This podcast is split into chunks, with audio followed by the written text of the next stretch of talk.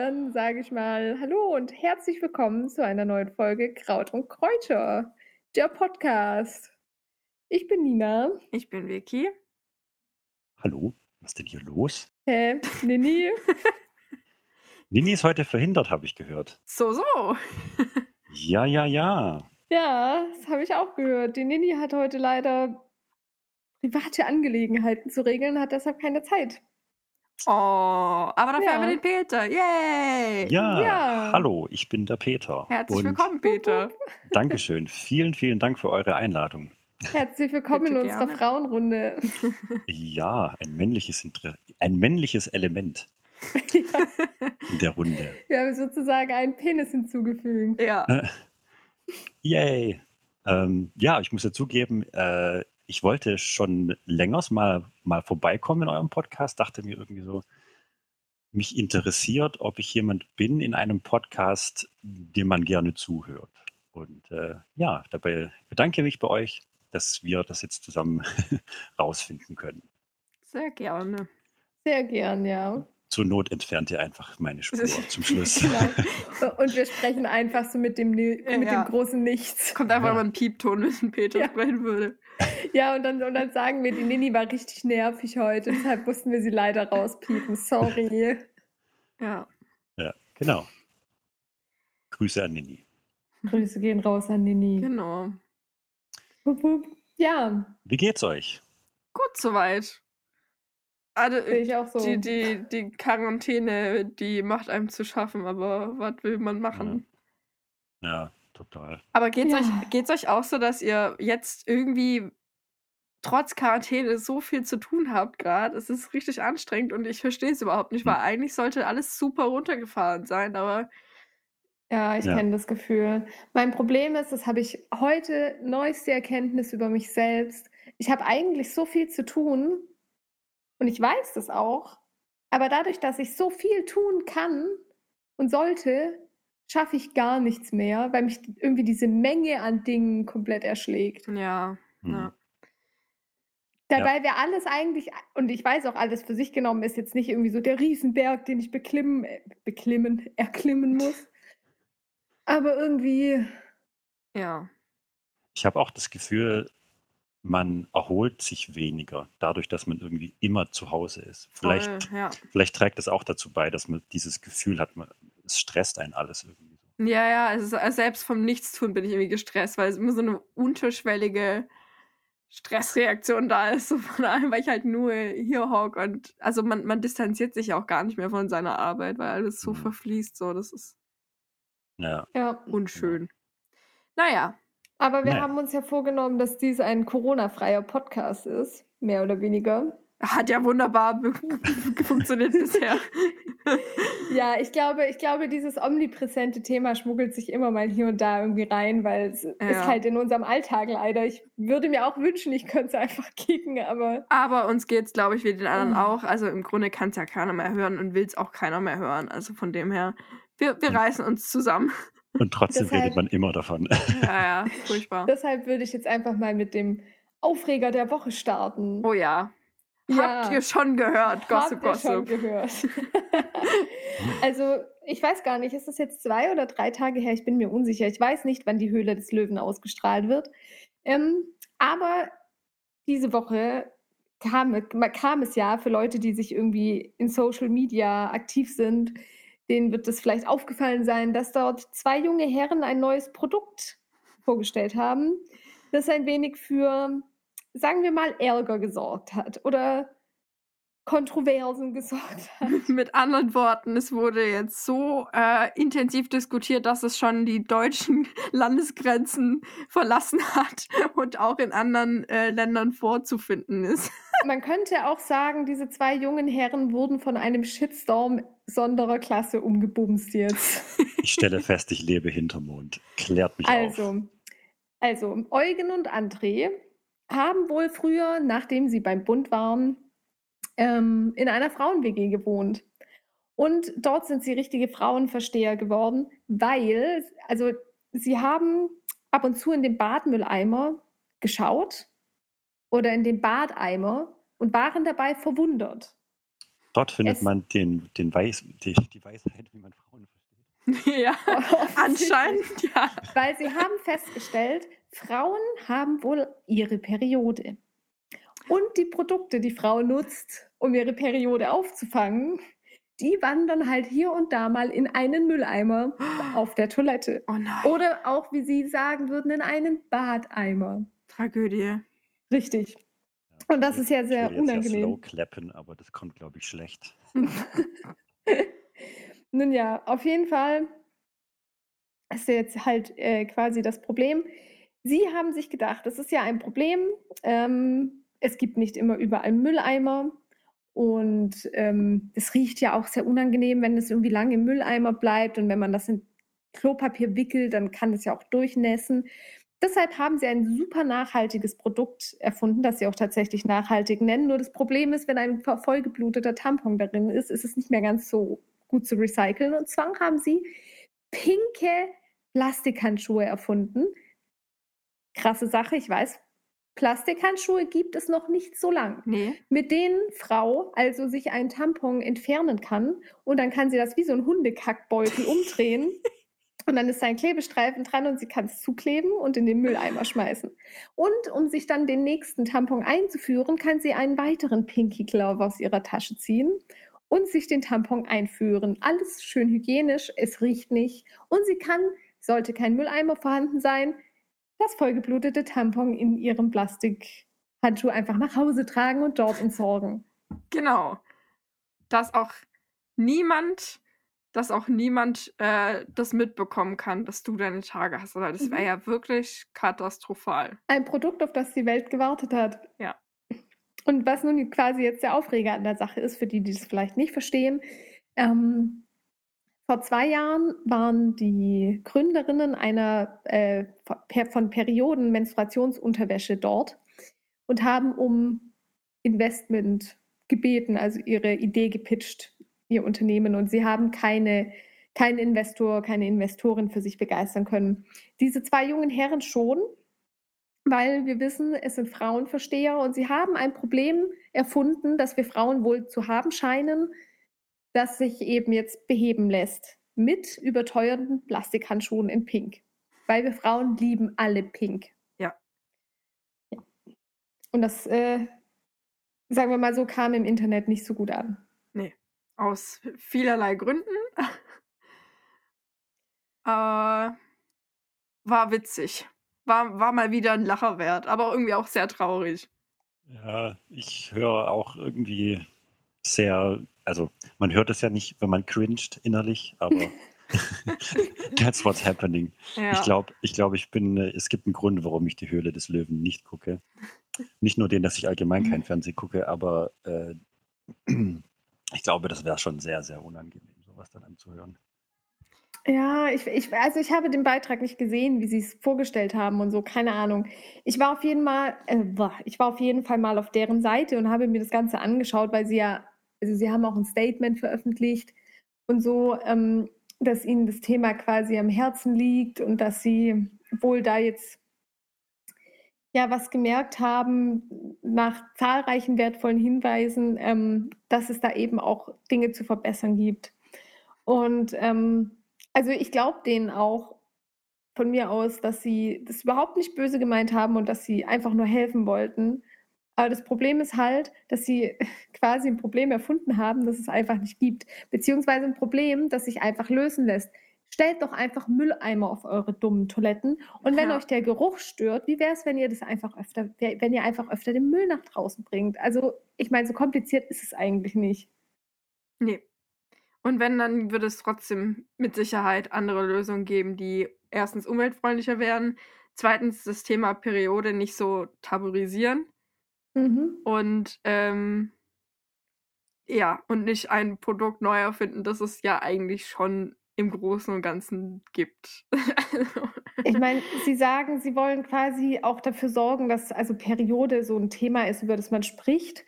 Aber ich meine, wenn man schon selber von, ja, sagen wir mal, diskreter Entsorgung spricht und so, ähm, dann ist ja eigentlich schon klar, dass es was ist, was man irgendwie verheimlichen muss, weil es unangenehm ist. Und das enttabu enttabuisiert es ja letzten Endes nicht. Ich meine, natürlich rennt man nicht mit seinem vollgebluteten Tampon durch die Gegend und hält es jedem unter die Nase.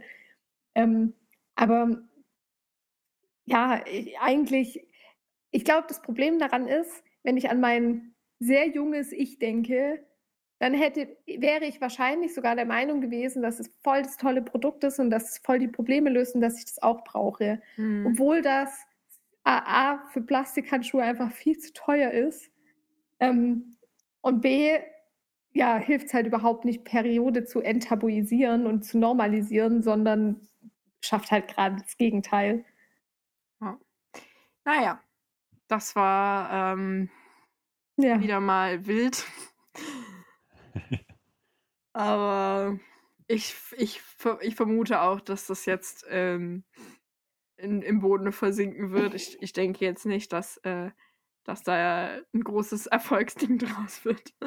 Ich weiß nicht, ich habe so ein bisschen die Sorge, dass es halt doch Leute gibt, die sagen, hey, das, das ist, ich brauche das. das Gibt es mit Sicherheit. Ich habe auch schon einige Stimmen in die Richtung gehört, aber ich denke trotzdem, dass auch dieser Shitstorm und so dafür sorgen wird, dass es jetzt nicht zum Verkaufsschlager schlechthin wird, sagen wir es mal find, so.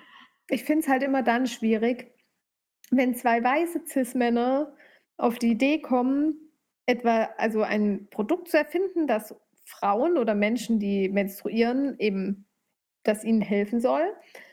Ähm, und dann ja, ein Produkt erfinden, das es eigentlich so schon viel billiger gibt und daraus dann Kapital schlagen wollen. Weil letzten mhm. Endes verkaufen sie pink eingefärbte Plastikhandschuhe für ein Heidengeld. Die noch einen Klebestreifen haben. Die noch einen Klebestreifen, ja, ich weiß. Das hat, aber zur Not nimmst halt Tesa mit in dein. Ja, ja okay, oder knotest den zusammen. Ja.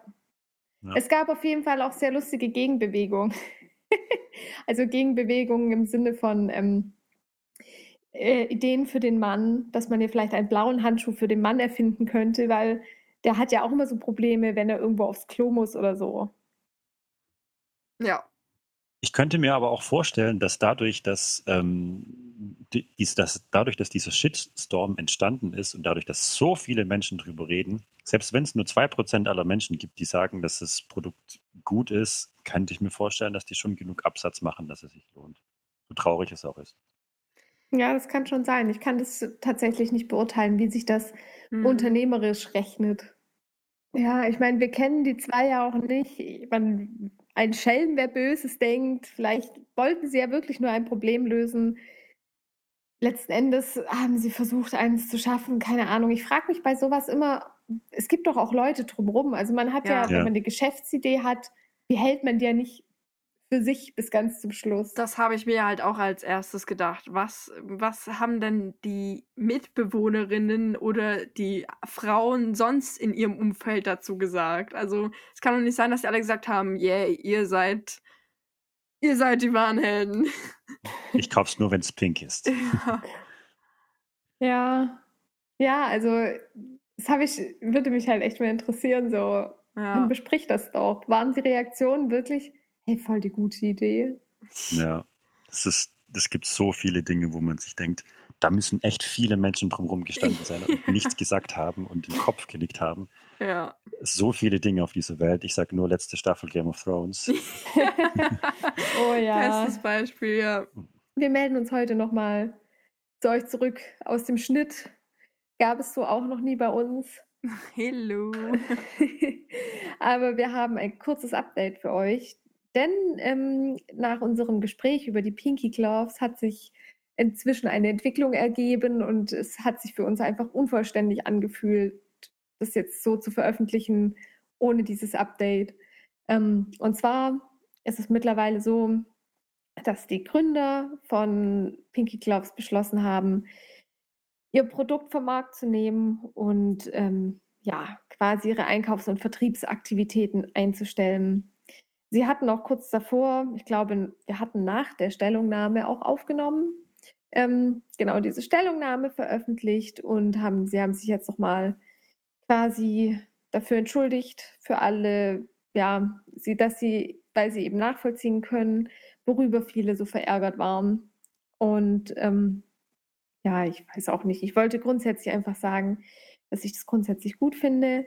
Ähm, es ist nur das Problem, was dabei entstanden ist. Wir hatten ja auch schon darüber geredet, dass die beiden einen ziemlichen Shitstorm abbekommen haben, der jetzt auch in meinen Augen nicht ganz unbegründet war. Allerdings nahm das Ganze wohl etwas Ausmaße an, die so nicht in Ordnung sind. Also ja, Leute, hm, ja, Leute zu mobben, ihnen Gewalt anzudrohen oder sie auf offener Straße zu beschimpfen und auch deren Familien und Unterstützerinnen zu beschimpfen und anzugreifen und ihnen Morddrohungen zu schicken, ist einfach ein bisschen drüber. Ja, also. und bringt halt auch, also ist ja einfach erstens nicht zielführend, zweitens ähm, nicht, ähm, also so geht man einfach nicht miteinander um. Richtig. Es ist einfach schwachsinnig, äh, so, so zu reagieren auf sowas. Also man kann Sachen äh, kritisieren und ähm, ja auch, auch ähm, sich mal über Sachen lustig machen, aber ähm, ja, Mobbing, ähm, Gewaltandrohungen oder jegliche andere extreme Form sind einfach fehl am Platz. Ja, also bei aller, bei aller Liebe und bei allem ja, was man daran kritisieren kann. Ähm, man bringt niemanden dazu, einzusehen oder seine Denkweise oder niemand ändert seine Denkweise, nur ähm, wenn er so unkonstruktiv darauf hingewiesen wird. Also ganz rein grundsätzlich, wenn jemand der Meinung ist, dass ein anderer etwas tut oder sagt, was man nicht gut findet, dann bringt es nichts, die Person zu attackieren, weil die andere Person wird dann sicher nicht sagen, ach so, jetzt wo du mich beleidigst, habe ich gemerkt, dass mein Verhalten nicht in Ordnung war. Ja, also kritisiert Dinge, sprecht Dinge an, alles cool, aber bitte bedroht niemanden, nur weil er sich ein dummes Produkt ausgedacht hat. Also das, das ist einfach, das geht einfach nicht. Amen. Richtig. Peace out. genau. Oh. Naja. So, wer mag denn anfangen heute mit seinem Thema? Möchte unser Gast denn beginnen? Oh ja. Ich kann, ich kann gerne anfangen. Mhm. Ähm, mein Thema ist vielleicht, macht ihr das auch so, dass ihr euch ein Thema ausdenkt, wo ihr denkt, ach, das könnte vielleicht ganz interessant sein. Denk, man denkt sich so ein paar Sachen aus, aber im Großen und Ganzen redet man, redet man einfach mal drauf los. Ja. Ja. Okay. Gut, dann habe ich das Konzept äh, ganz gut verstanden. Es wird dann manchmal ein bisschen wild und wir müssen uns echt zügeln, mhm. aber wir versuchen wirklich etwas strukturiert vorzugehen. Also ich habe für heute habe ich mir tatsächlich ein paar Notizen gemacht. Mhm. mhm. Nicht ich schlecht. Auch. Okay. Dann hoffen wir mal auf Wildheit. Das könnte ja interessant werden für die Zuhörer. Aber ich meine, der Witz ist, wenn man sich vorher überlegt, ich spreche das und das an und dann reden wir bestimmt da und darüber. Die Wahrscheinlichkeit, dass, mhm. sich, dass sich das Gespräch komplett anders entwickelt, ist sehr hoch. Ja, ja, es ist, ähm, nimmt dann doch immer ein bisschen andere Wege, aber gut. Ja.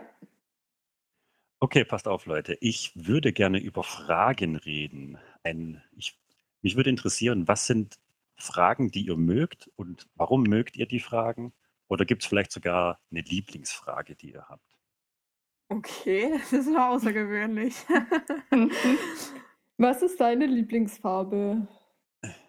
Ja, es ist, es ist bewusst offen gehalten. Ne? Einfach mal. Mhm. Ja. Mich würde mal interessieren, äh, in welche Richtung sich ein Gespräch entwickelt, dass man so anfängt. Ja, ich würde halt immer, also meine erste Gegenfrage wäre dann, in welchem Kontext denn?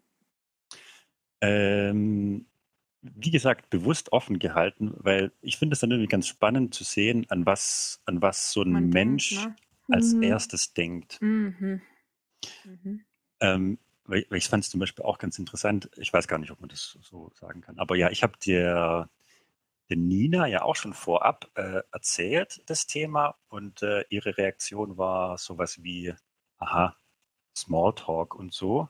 Und das ist mhm. dann halt auch interessant, weil du eigentlich direkt an das für dich möglichst negative äh, äh Ergebnis gedacht hast. Mhm. Ja, das ist gar nicht negativ, aber ich dachte, äh, Smalltalk ist so ein Thema, bei dem sich viele ähm, darüber äußern, dass sie irgendwie die Themen doof finden und was sich ja ganz oft auf ähm, ja, gegenseitig irgendwelche Fragen stellen beläuft, weil man kennt die andere Person nicht und über irgendwas muss man ja reden. Also stellt man sich so Fragen wie, was arbeitest denn du? Dinge, die halt, ja, die einem so einfallen. Ja. Hm, das ist, ich, also ich überlege gerade die ganze Zeit, was, was meine Lieblingsfrage ist. Ich glaube tatsächlich, also ich habe jetzt keine konkrete Frage, aber ich mag Fragen, die nicht an der Oberfläche kratzen, sondern die irgendwie mehr Platz für Tiefgang bieten. Mhm. Zum Beispiel statt äh, was fragen, also was ist deine Lieblingsfarbe, zu fragen, ja, warum ist es deine Lieblingsfrage? Und schon ähm, bekommt man mehr Informationen aus dem anderen raus. Dann erzählt er vielleicht, ja, ich mag gelb, weil ich irgendwie die die ähm, Sommerblumenfelder, äh, die Sommerblumen, die Sonnenblumenfelder im Sommer so schön finde. Keine Ahnung, da bekommst du gleich viel mehr Tiefgang mit. Und das, das finde oh ich dann Gott. irgendwie schöner als jetzt einfach nur so oberflächliche Fragen, die halt so, ja, einfach, einfach langweilig sind. Nina, was hast du jetzt? Entschuldigung. Sommerblumenfelder. Nein, ich muss gar nicht darüber lachen, aber als du gerade eingeleitet hast mit Ich mag gelb, weil mein Kopf nur so, weil ich Pisse richtig toll finde. Damit hätte man auch den Gegenüber wahrscheinlich sofort komplett verstört mit so einer Antwort. Ja, allerdings. Aber es ist interessant, weil darüber habe ich auch nachgedacht, warum, warum, warum findet man denn bestimmte Fragen interessant? Und ich glaube, es also bei mir ist es auch so. Bei mir ist es ein bisschen anders. Ich finde die Frage ähm, äh, zum Beispiel, wie geht's dir? Gut, das ist ein bisschen ein schlechtes Beispiel, weil das für viele viel zu platt ist und viele verbinden damit, dass es einfach zu oberflächlich ist. Wie geht's mhm. dir gut? Und so war gar nicht, war gar, war eigentlich gar keine authentische ähm, Konversation. Ja. Sondern, sondern äh, ich, ich mag zum Beispiel die Frage, was beschäftigt dich zurzeit? Ah ja. Oder ja das ist auch meistens ein richtig guter Einstieg in ein Gespräch, wo du halt auch dein Gegenüber irgendwie sofort abholen kannst, was hat denn der in der letzten Zeit so getrieben und was ist in dem sein Kopf so vor, vorgekommen. Mhm. Und was, was dann die Ähnlichkeit äh, in dem, was du gesagt hast, sehe ich jetzt so darin, so man, man, sucht, man sucht einfach die Verbindung zu dem ja. anderen. Ja. Ja, dass, Mhm. dass das irgendwie das, das Tolle ist, was, was so eine Frage gut macht. Dazu habe ich, ähm, also ich hatte mal einen Dozenten in meinem letzten Semester, während ich und Nina zusammen studiert haben. Und der, also ich hatte zu dem Zeitpunkt als Thema ähm, Dokumentarfilm. Und ähm, er hat dann uns halt gesagt, wenn er Dokumentarfilme dreht und speziell äh, vor allem äh, Dokumentarfilme, die jetzt sich viel um eine bestimmte Person drehen, zum Beispiel, also zum Beispiel ein, ein, ein, ähm, ja, einfach so ein Porträt praktisch von jemandem, dann macht er es auch so, dass er versucht, möglichst Fragen zu wählen, die halt, wie ich schon meinte, so, so, so Tiefgang haben oder die einfach mehr, mehr Raum bieten für, für, ähm, für lange Fra also für lange Antworten. Mhm. Also gerade nicht so was fragen, sondern eben so warum und ähm, erklär mal und einfach irgendwie. Ja. ja, also er hat uns da ein paar gute Beispiele gegeben. Es war, es war sehr interessant, weil dadurch, und es hat funktioniert wirklich. Wir haben dann äh, so ein paar, paar Übungsgespräche ähm, sozusagen gemacht und das, er hat wirklich geschafft, aus den Leuten immer so viel rauszubekommen mit simplen Fragen, die aber einfach mehr Raum geschaffen haben für die Konversation. Das war sehr interessant. Also Mhm. ich habe ja früher mal Pädagogik studiert und ähm, ja, das ist so ein typisches Prinzip halt, dass du offene Fragen stellst und halt nicht Fragen, die so eine geschlossene, kurze Antwort möglich machen. Wenn du Genau. fragst, wie ist etwas, warum und so, dann hast du, bietest du viel, öffnest du viel mehr Raum für eine Antwort, wie wenn du Mhm. fragst, äh, keine Ahnung, wann gehst du ins Bett oder Magst du Spaghetti? Ja. Okay, aber wenn du fragst, ja, warum magst du Spaghetti, dann bekommst du meistens natürlich viel mehr ja viel mehr, viel mehr Informationen und hast einfach viel mehr ein Gespräch Ja. und einen Austausch. Ja, das ist halt auch so der journalistische Trick. Mhm. Ja. Manchmal fällt mir das echt schwer, solche Fragen zu stellen, solche offenen Fragen. Manchmal versuche ich das bewusst zu machen und es gelingt mir nicht so oft. Ja, wir be benutzen die halt in unserem Alltag auch so selten, ne? Also es ist ja, Ja. schon immer so diese platte Konversation, wie du meinst, so, ja, wie geht's dir und so. Also ich meine zum Beispiel in manchen Ländern ist es ja auch normal, dass man das als Hallo sozusagen benutzt. In Amerika sagen die an der Kasse auch zu dir, how you doing oder so. Und das ist Hm. nicht mal irgendwie eine Frage, wo sie irgendwie eine Antwort äh, Nee. erwarten. Es gibt eine Frage, die ich zum Beispiel nicht so arg mag oder so eine, so eine Situation, ähm, aber die vielleicht doch gar nicht so schlecht ist an der Stelle. Äh, so diese, dieses, äh, wer bist denn du? Ähm, erzähl doch mal was über dich. Hm. Oh, Finde ich auch ganz nervig. Was soll man denn dann erzählen? Man Ja. vergisst auch plötzlich so komplett, wer man eigentlich ist in dem Ja. Moment. Das ist, das ist das, ich denke mir ganz oft, wenn man Leute kennenlernt. Also ich denke von mir selber, dass ich ähm, sehr unterschiedliche Interessen habe und dass, ähm, dass ich einfach schon vielschichtig bin und nicht nur so, ja, ich mag Fotografie, Punkt. Und das ist irgendwie so alles, Hm. sondern da ist so viel mehr. Und wenn mich jemand dann aber fragt, ja, wer bist denn du? Erzähl mal was von dir, dann denke ich immer so, äh, ich heiße Nina. Ich fotografiere. ja. Ein Heuballen äh, rollt über den Bildschirm. Und dann ist es immer so, ja, dann sind, also dann denke ich mir immer so, hä, mehr fällt dir nicht ein zu dir selbst, aber es ist halt so, ja, was will das Gegenüber denn dann auch hören? Ja, ja. Ich finde, das ist auch, also da musst du schon, selbst Leute, die gut sind, ähm, sich selbst zu präsentieren, sage ich jetzt mal, selbst die kriegen Mhm. bei der Frage, glaube ich, manchmal einfach äh, ein Black Screen, weil es einfach, ja, die, die bietet nicht so viel Raum irgendwie, die Frage. Die ist, die ist sehr, sehr plump und irgendwie bringt die einen dazu, alles alles zu vergessen, beziehungsweise man fühlt sich auch so, als könnte man jetzt nicht anfangen, weit auszuholen.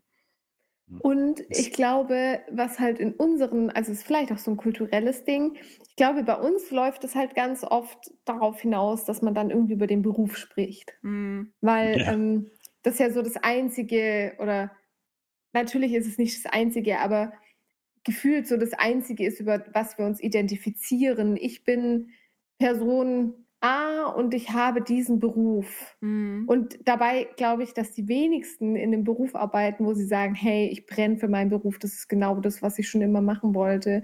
Es gibt sicherlich viele, die ihren Beruf gut finden und die auch Spaß dabei haben, aber es ist nicht diese, das erfüllt mich so und meine Identität bezieht sich auf diesen Beruf und andersrum. Also eigentlich ist es nur so ein kleiner Teil von den Menschen. Natürlich schon interessant, aber halt nur so ein kleiner Teil. Hm. Ist das auch der Grund, warum ihr mich das nicht gefragt habt am Anfang? Was du machst. Ja, wer, wer, ob ich mich denn vorstellen will und so. Ja, stimmt. Du hast dich Ich gar nicht vorgestellt. Ich habe es tatsächlich vor, vor kurzem noch gedacht, Mist, man hätte dich irgendwie, aber ja, habe ich irgendwie auch nicht drüber nachgedacht. ja, dann, Okay. Peter, was, äh, was machst du denn so gerne? Was okay. machst du denn beruflich? Erzähle ich mal. Ich wollte gerade sagen, dann erzähle ich mal was über mich und rede nicht über meinen Beruf. Okay. Ähm, ich kenne auf jeden Fall die Nina schon länger von den beiden hier. Äh, 2009 haben wir uns kennengelernt. Äh, und Krass. jo, es ist schon zwölf Du bist Jahre alt. Ja, ich bin 33 Jahre alt. Ähm, und ich spiele zum Beispiel gerne Gitarre. Mhm. Ich habe lange Haare. Äh, und ich spiele ab und an auch gerne Videospiele. Und ich mache aber auch so gerne so Sachen wie Yoga oder Eigenkörpergewichtstraining und. Eigenkörpergewichtstraining. Ja, das ist so, man, man fängt ein Wort an zu, äh, zu sagen und dann passieren äh, ja, Words are what happens while you're busy making other plans. Ich wollte gerade sagen, wie nennt man das denn eigentlich? Kör Ei- Hä? Körpergewicht? Nee. Eig Eigengewichtstraining. Danke, danke, Peter. Es hat mich so durcheinander gebracht, dass ich das Wort in meinem Kopf gar nicht mehr zusammenbekomme. Also Gewicht, Eigen, Körperwehr. ähm, wenn das deine Hobbys sind, ähm, könnten wir schon ganz geschickt ja. eventuell überleiten zu ja. meinem Thema. Was für ein Zufall, ja. Das haben wir jetzt aber smooth hingekriegt. Diesmal wirklich smooth. Ja, ähm, ja, ich beschäftige mich, oder ich habe da in letzter Zeit viel drüber nachgedacht, ähm, über das Thema Hobbys. Denn es gab eine Situation, oder ich hatte das schon öfter tatsächlich, dass ähm, ich ein Hobby gehabt habe mit Freunden zusammen und ich dann sowohl bei mir, aber auch bei Freunden gesehen habe, wie so langsam, aber sicher die Passion für dieses Hobby dahin schwindet, weil, ähm, weil irgendwie entweder zum Beispiel in meinem Fall, weil ich zu viel damit gearbeitet habe, darauf komme ich noch zurück, oder dass meine Freunde angefangen haben, ihr Hobby zu ernst zu nehmen und es auf so eine professionelle Schiene ziehen wollten und dann so ein bisschen die Lust und Laune daran verloren haben. Deswegen wäre meine Frage, warum hat man Hobbys überhaupt? Was geben Hobbys einem? Und was passiert, wenn man zum Beispiel, wie in unserem Fall, sein Hobby zum Beruf macht? Kann ja nicht nur positive Auswirkungen haben, sondern auch manchmal negative, leider. Hm. Boah, das ist voll das interessante Thema und es ist vor allem auch so ein riesiges Thema. Hm. Weil als ich das Thema Hobbys als erstes gehört habe, musste ich sofort daran denken, dass irgendwie ähm, man als Kind hat man ja gefühlt irgendwie viele Hobbys. Also man, keine Ahnung, geht vielleicht beispielhaft, man geht in Musikunterricht, man macht vielleicht noch irgendwie eine Sportart und, und, und. Und gefühlt, je älter man wird, ähm, desto weniger wird das irgendwie. Und ich versuche, oder was heißt ich versuche, ich habe seit einiger Zeit vor, äh, auch ein neues Hobby zu ergreifen. Und ich stelle irgendwie fest, dass es irgendwie als Kind oder Jugendliche so viel leichter war. Und mhm. jetzt mit, mit äh, 30 denke ich mir so, hm, ja, wo gehe ich denn da hin? Ich, also es ist irgendwie so schwierig, weil man möchte ja dann auch nicht losgehen. Und ich habe ich habe so das Gefühl, dass man ganz oft hat man dann so die Wahl, so, hallo, ich bin Anfänger, ich würde gern, entweder kann man zu den Kindern mit in den Kurs gehen, aber das passt irgendwie nicht. Oder man ist gleich so bei den 50 plus Leuten dabei. Also, ja. weißt du, was ich meine? Und das, ja. ist, das ist, wird einem irgendwie so schwierig gemacht, dann noch Voll. was anzufangen. Ja, darüber hatten wir ja schon mal eine sehr lange Diskussion, als wir äh, gerade gezockt haben. Mhm. ähm, ja, also vielleicht, um das Thema mal ein bisschen zu strukturieren. Also, ich habe dann halt überlegt, okay, wir machen Hobbys ähm, als nur zur eigenen Befriedigung. Hobbys sind ja nicht dazu da, in erster Linie, um irgendwie Geld zu verdienen, so wie unser Beruf, den wir zwar auch gerne machen, aber es hat trotzdem noch einen weiteren Sinn. Und Hobbys sind ja eine Sache, die du machst, einfach nur, um dich selbst glücklich zu machen, weil du sie gern machst, weil sie dir irgendwas geben, äh, vielleicht Ruhe ähm, ähm, oder Glücksgefühle, weil du halt keine Ahnung, wenn du nähst oder Sport machst oder so, dann, dann bringt es dir ja einfach für deine Seele was. So blöd mhm. gesagt. In unterschiedlichsten Formen. Und ähm, ja, und dann, wenn man, wenn man sein Hobby zum Beruf macht, was ja eigentlich immer als der große Traum so ähm, dargestellt wird oder oft, äh, dann, dann ist wirklich die Gefahr da, dass du, dass du auch ein bisschen die Laune verlierst. Weil natürlich, wenn du im, im Beruf bist, gibt es auch Situationen, die nicht so schön sind, ähm, die stressig sind. Und da, da muss man echt aufpassen, dass man da dann nicht auf die falsche Bahn gerät, sozusagen. Und dass man äh, sich seine Freude an dem Ganzen immer noch bewahrt. Weil das kann schon mal durch, dieses, durch diesen Alltagstrott einfach ins Negative rutschen. Das ist extrem schade. Für mich hört sich ein bisschen so an, als ob dir das schon passiert ist. Ja, auf jeden Fall. Also ich hatte schon oft Situationen, wo ich, ähm, wo ich wirklich einen Schritt zurück machen musste und zu mir selber gesagt habe, okay, du hast es aus erster Linie angefangen, weil du es liebst und gerade fühlt es sich nicht mehr so an, sondern du hast einfach nur noch einen Hass drauf, weil irgendwie gerade gar nichts mehr funktioniert und alles nur noch stressig ist und das ist halt immer die Gefahr und da muss man auch ein bisschen Self-Care betreiben und ähm, ich glaube, deswegen ist es auch wichtig, wenn man sein Hobby zum Beruf macht, immer noch ein anderes Hobby zu haben, auf das man Mhm. ausweichen kann, dass einen dann, dass einem dann trotzdem das gibt, was man sozusagen nicht mehr hat, wenn man sein eigentliches oder sein, sein Haupthobby zum Beruf macht, nämlich etwas nur aus Eigennutzen zu machen. Äh, magst du ähm, erzählen, was es denn genau war, was du zum Beruf gemacht hast und was dann ähm, und was dich dann genau frustriert hat? Mhm. Naja, also bei mir war es natürlich dann der, äh, das Filmen und Fotografieren. Ich habe das immer gerne gemacht und ähm, habe das nur für mich gemacht und habe auch am Anfang gar nicht so sehr irgendwie angefangen, mich mit anderen zu vergleichen. Ich habe das ja einfach nur aus Spaß gemacht. Und wenn du dann anfängst, sowas ernster zu machen, dann fängst du natürlich auch an, dich mit anderen zu vergleichen. Klar, das ist auch ein Prozess des Lernens. Also ähm, selbst wenn man nur was als Hobby macht, ohne dass man jetzt da noch einen Berufshintergedanken äh, hat, dann möchte man ja trotzdem irgendwie besser werden. Und dann ist es aber eine andere Sache. Also da fühlt sich dann ähm, nicht an, als würde es dir Kraft rauben. Aber wenn du Sachen machst, weil du weißt, du musst daran jetzt gut werden, weil du musst damit auch Geld verdienen und so, dann ähm, kann es schon passieren, dass du, dass du ähm, ja so abdriftest in so ein ähm, ja, ich, ich muss das jetzt machen und das ist äh, wichtig und ich muss daran besser werden und dann muss ich hier noch und da noch und dann übernimmt man sich auch oft. Also dann habe ich schon Drehs angenommen, wenn ich einfach so müde war und nicht mehr konnte, aber ich dachte, hey, ich, das ist gut für dich und für deine Karriere und du musst es jetzt machen, du willst ja auch weiterkommen und was lernen und es ist schon ganz schön, ganz schön gefährlich, dass man, Ja. Dass man da so ein bisschen, Hört Ja. sich für mich so ein bisschen so an, als ob du halt ein bisschen zu viel arbeitest und mal Urlaub gebrauchen könntest. ja, ja, aber das ist nicht wirklich eine Sache von Urlaub, würde ich sagen. Also klar, vielleicht übernimmt man sich dann mal und muss dann wieder ein bisschen ruhen, aber es ist eher so eine, so eine Einstellung, die dann an dir nagt, so ganz langsam. Also wenn man, ja, wie gesagt, man, man braucht einfach ein bisschen Abstand und dann auch wieder ein anderes Ausgleichshobby, was man wirklich nur für sich selber Mhm. macht.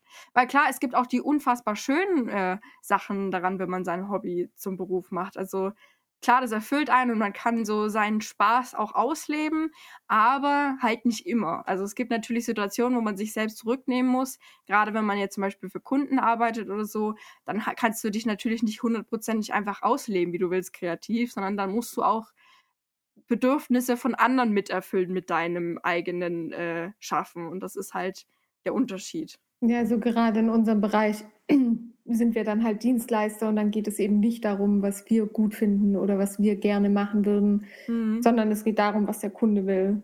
Punkt fertig. Ja. Und ich glaube, was eigentlich das Problem ist, ist nicht unbedingt der Urlaub, sondern dass halt, sobald du dein Hobby zum Beruf machst, hast du natürlich auch einen gewissen Druck dahinter, weil Mhm.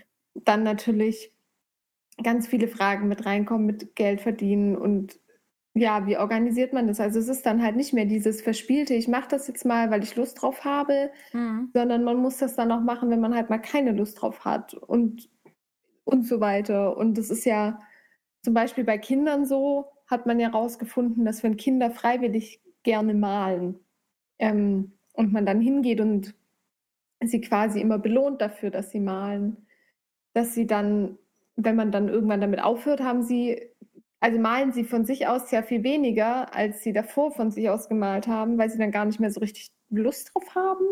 Mhm. Also, weil das dann einfach nachlässt. Und ich denke, das ist so ein bisschen halt quasi, kann auch die Gefahr sein, dass wenn man sein Hobby zum Beruf macht, dass einem das irgendwie auch passiert. Und klar, dann gibt es natürlich noch, ja, keine Ahnung, anstrengende Kunden, Steuerzeug, überhaupt. Also man geht ja schon ganz anders an die Sachen ran, wie wenn man einfach aus Spaß an der Freude irgendwie was gerade macht. ja. So. Ich habe zum Beispiel auch mal äh, ein Interview mit einer Stream, also einer Twitch-Streamerin geschaut oder auch YouTuberin.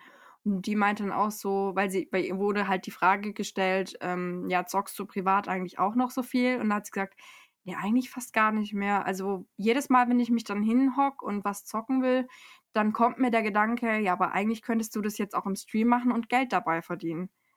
Mhm. Und das ist halt so, ja, klar, äh, es ist cool, dann auch Geld zu verdienen damit, aber vielleicht ist es auch ganz gut, einfach mal wirklich sich hinzusetzen und wieder was nur für sich zu machen.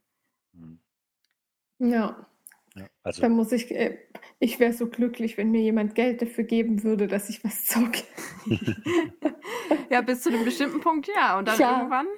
Natürlich ist ja immer das von außen. Ich meine, mhm. es gibt ja auch super viele, die irgendwie so, Beispiel Influencerinnen, die dann so wo dann von außen, das heißt ja, die haben es ja so leicht und die machen dies und das und dann verdienen die da super viel Geld und so. Aber dass da tatsächlich auch echt viel Arbeit dahinter steckt und eben nicht nur, ja, poste mal ein paar Videos, sondern die musst du ja planen, die musst du machen.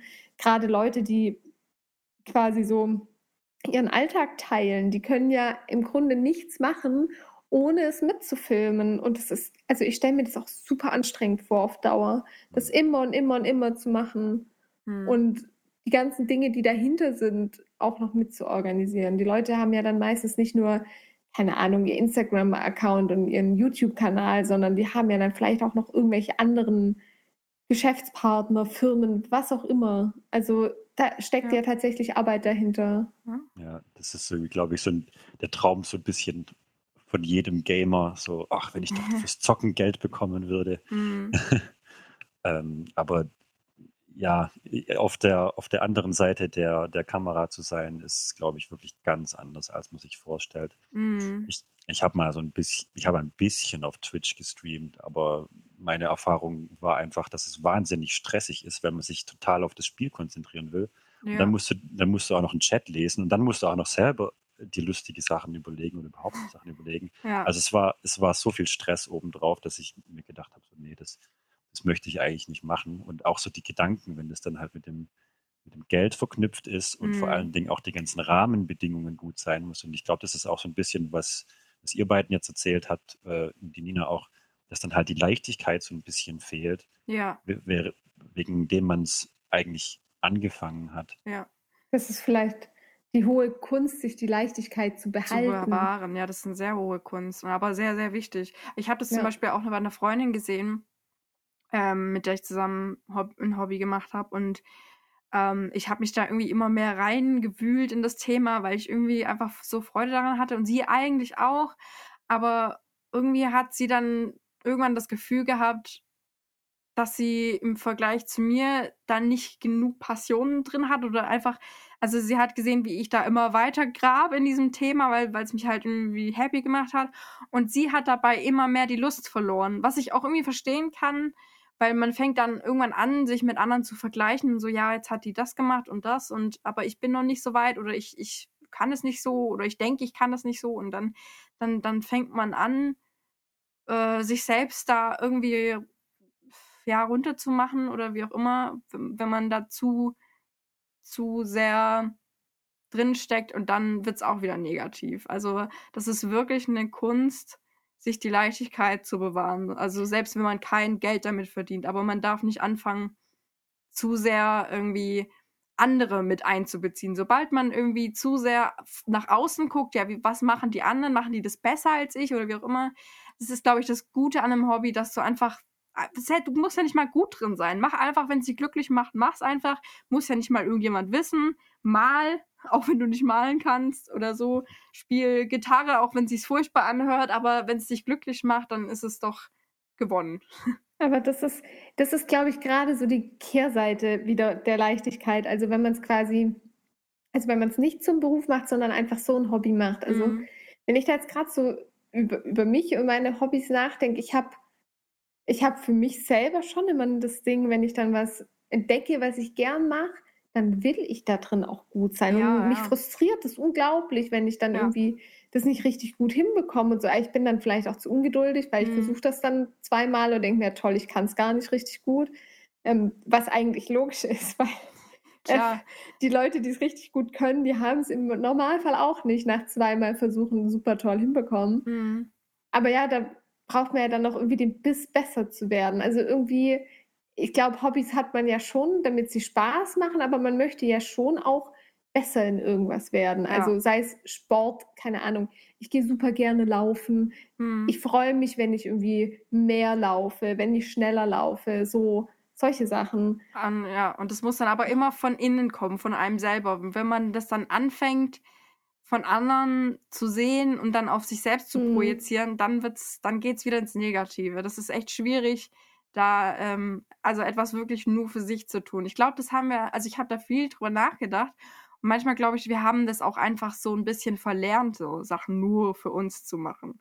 Ja, das ist ja auch dieses, man also dieses soziale Vergleichen, das fängt ja schon in der Schule an, mhm. dass man irgendwie, man bekommt Noten und man will wissen, was haben die anderen für Noten und man schaut, also man schaut dann schon im Vergleich, wo stehen die, wo stehe ich und irgendwie zieht sich das ja immer so weiter durch und ähm, ja. das kann natürlich auf der einen Seite super motivieren, aber es ist halt tatsächlich auch so, wenn man dann halt merkt, dass man komplett rausfällt und vielleicht nicht so im im Mittelmaß ist oder so, sondern zum Beispiel besonders schlecht ist, dann kann das einen halt auch super deprimieren. Ja, voll. Ja. Ist ein bisschen, ich muss ein bisschen an dieses, was wir am Anfang hatten, dass man die Verbundenheit zum anderen sucht.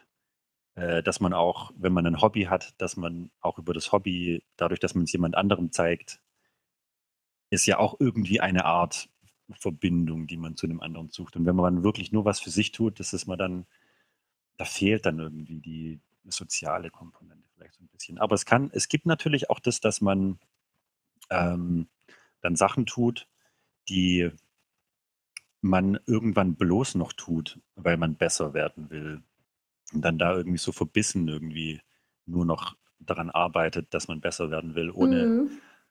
ohne dass man überhaupt noch wirklich genießen kann, was man macht, was ja. man, was man denn da genau macht. Also gerade beim Gitarre spielen oder ja. beim, beim Sport. Und ab dem Punkt wird es dann einfach nur noch stressig. Also dann, dann nimmt es dir mehr, als dass es dir gibt. Hm. Ja, im Grunde ist es doch bei allem so, wenn du was mit Leichtigkeit machst und so und einfach Spaß dran hast, dann bist du ja auch quasi am authentischsten so nach mhm. außen. Aber mhm. ja, irgendwie, ich kann das voll verstehen, dass man, also dass es schwer fällt, ähm, jetzt mal völlig unabhängig von, ich mache mein Hobby zum Beruf, sondern dass man halt einfach, ja, ich meine, ganz ehrlich, wenn ich jetzt, keine Ahnung, ich mache jetzt irgendeine Sportart, sucht euch eine aus und ich gehe dafür zweimal die Woche ins Training oder einmal die Woche. Curling. Und, und genau, der Klassiker.